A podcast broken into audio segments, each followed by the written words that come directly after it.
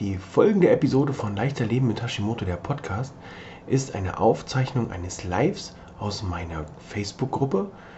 Äh, sollte der Ton von der Lautstärke her für dich nach dem Intro zu leise sein, dann bitte ich dich einfach, den entsprechend anzupassen, damit du auch alles mitbekommst. Ich wünsche dir nun viel Spaß bei dieser Folge, bei dieser äh, Sonderepisode. Viel Spaß, dein Coach Peter. Herzlich willkommen zu einer neuen Folge. Mein Name ist Peter Gielmann und das ist Leichter Leben mit Hashimoto, der Podcast.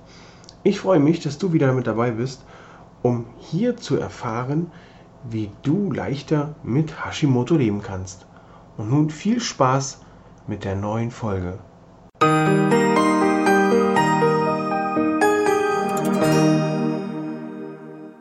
Heute geht es um das Thema Histaminintoleranz und Hashimoto. Herzlich willkommen an alle, die gleich live mit dazukommen. Und was ist denn Hashimoto überhaupt? Nein, Spaß. Ähm, das wisst ihr ja. Was ist denn überhaupt eine Histaminintoleranz? Wie entsteht die und ähm, wie kommt das alles so eins zum anderen? Was kann man vielleicht sogar auch dagegen machen oder dafür? Also eine Histaminintoleranz, die entsteht durch ein Ungleichgewicht zwischen dem im Körper anfallenden Histamin und dem Histaminabbau. Histamin dient als Gewebehormon und Neurotransmitter, also als eine Art Botenstoff, so ein Transportgerät für Sachen, die transportiert werden müssen. Äh, es kann mit der Nahrung aufgenommen werden und auch im Körper hergestellt werden. Da ist die Problematik dann schon mal, wenn man zu viel reinschiebt von den Nahrungsmitteln, die Histamin enthalten können. Also wenn man quasi mehr ähm, reinbringt, als das abgebaut werden kann, da kann dann schon mal ein Problem entstehen. Normalerweise besorgt nämlich unser Organismus eigenständig dafür, dass diese Histaminkonzentration im Körper nicht zu sehr steigt. Da gibt es ein Enzym, das heißt, das muss ich ablesen, Diaminoxidase, in, abgekürzt DAO, Diaminoxidase. Das baut beim gesunden, das, beim, gesunden, beim gesunden Menschen das Histamin immer ab. Das ist also zuständig, damit dieser ähm, natürliche Regelmechanismus funktioniert. Wenn du aber eine Histaminintoleranz hast, dann funktioniert das nicht mehr. Dann ist also diese natürliche Regelung nicht mehr gegeben. Die, und jetzt kommt's, das passt nämlich nochmal herzlichen Dank an diesen Thema, Themenvorschlag. Das passt nämlich fantastisch zum Leaky Gut Syndrom zusammen. Diese DAO-bildenden Zellen, die sitzen in der Darmschleimhaut. Und ist die Darmschleimhaut, aus welchen Gründen auch immer, hier jetzt nehmen wir mal Leaky Gut an, das haben wir ja als Hashimoto-Patient doch öfter, gereizt oder entzündet oder überlastet, dann leiden darunter natürlich auch diese ähm, die Aminoxidasezellen, die, also die das herstellen können. Es wird daraufhin immer weniger davon produziert. Das DAO wird also weniger produziert. Das heißt, Histamin kann nicht mehr vernünftig abgebaut werden. Wenn wir uns aber immer fleißig die histaminreichen Nahrungsmittel reinschaufeln, weil wir nicht wissen, was da los ist, entsteht ein Ungleichgewicht zwischen dem, was abgebaut wird und zwischen dem, was reinkommt. Wenn man dann noch Alkohol dazu trinkt, Medikamente nimmt, die das Ganze noch be, be, be, begünstigen, dann knallt es irgendwann. Dann hat man dann so typische Histaminintoleranz-Symptome. Der eine oder andere in der Gruppe wird, wenn er sich das anschaut, das Video, ähm, sich da sicherlich wiederfinden. Fließschnupfen, also das heißt, es, die Nase läuft in einer Tour, Kopfschmerzen, Juckreiz, Herzklopfen, Atemnot, weicher Stuhlgang, Blähungen, um einige davon zu nennen. Was solltest du jetzt tun, wenn du das feststellst, dass du das hast? Natürlich das Ganze vom Arzt abchecken lassen und die folgenden histaminreichen Nahrungsmittel, Nahrungsmittel, also die folgenden histaminreichen Nahrungsmittel streichen.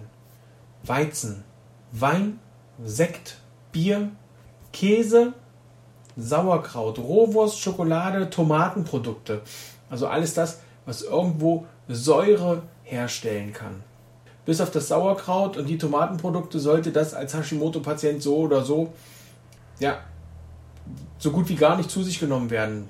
Oder äh, am besten erst recht nicht. Bestimmte Früchte haben aber auch ähm, einen großen Histaminanteil. Dazu zählen Erdbeeren, dazu zählen Ananas, Zitrusfrüchte und Kiwi.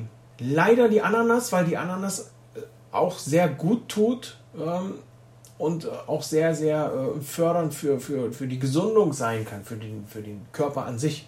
Bei diesen Früchten ist es allerdings so, da muss ich mich korrigieren, die Früchte enthalten kein Histamin, sondern die gehören zu den sogenannten Histamin, ich muss das nochmal ablesen, auch wieder so ein Zungenbrecher, Histaminliberatoren, das heißt, sie enthalten selbst kein Histamin, aber können im Körper die Freisetzung von Histamin aus den körpereigenen Zellen anregen. Also diese Früchte, Erdbeeren, Kiwi, Zitrusfrüchte, Ananas, können als Histaminliberatoren die Entstehung von, die Produktion von Histamin anregen. Hier kann also das Ganze freigesetzt werden. Histaminintoleranz stellt man über einen Bluttest fest, beziehungsweise schließt es aus. Die zwei Möglichkeiten gibt es. Insbesondere ähm, Maßnahmen, die hier zu einer Darmreinigung, die den Darm entlasten, also eine Darmsanierung, können dabei unterstützen, ähm, die Darmschleimhaut wieder aufzubauen. Und wenn die Darmschleimhaut aufgebaut ist, dann funktionieren natürlich diese ähm, Zellen wieder, wo das ähm, DAO produziert wird. Also kann ich nur jedem empfehlen, der eine Histaminintoleranz hat, eine Darmsanierung durchzuführen.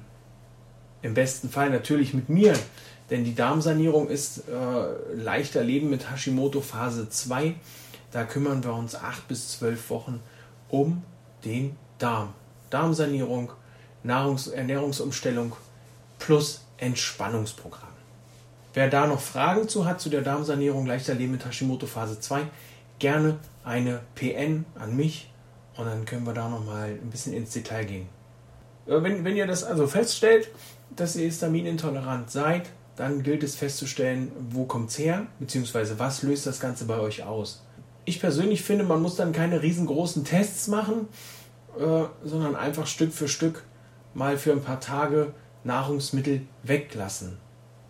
Rausnehmen und dann schauen, wie reagiert der Körper. Manchmal ist es auch so, dass ihr das schon direkt merkt, ähm, vielleicht schneller bei dem einen Lebensmittel, langsamer bei dem anderen Lebensmittel. Also ich kann mir vorstellen, Tomaten, die reagieren ja relativ äh, zügig, beziehungsweise wirken die auch durch die, durch die äh, Säure in, in, manchen Tomatenprodukten, dass man da ähm, schon schneller merkt, was los ist. Diese Histaminintoleranz, die tritt natürlich nicht von heute auf morgen auf. Da kann es schon mal sein, dass das über Jahre dauert, bis sich das entwickelt, weil der Darm natürlich über Jahre gestört und zerstört wird durch das beispielsweise Leaky Gut Syndrom. Das tritt ja auch nicht von heute auf morgen auf. Um hier, dann stellt man es halt fest und dann muss man gucken, woran es liegt, worauf man dann entsprechend blöd reagiert. Also wichtig ist es mit einer vernünftigen Ernährung, die Ernährung umzustellen. Oftmals ist es so, dass das Weglassen von Weizen allein oder das Weglassen von den einzelnen Früchten oder von den einzelnen Lebensmitteln, die ich vorhin schon aufgezählt habe, nicht unbedingt allein ausreicht, sondern hier ist es halt wichtig, den Darm zu sanieren, den Darm wieder aufzubauen und ähm, dann entsprechend die Ernährung beizubehalten, die umgestellte Ernährung, dass man gar nicht erst wieder in den alten Trott zurückkommt, um diese Entzündungsherde im Darm wieder aufploppen zu lassen. Tschüss, bis zum nächsten Mal, dein Coach Peter.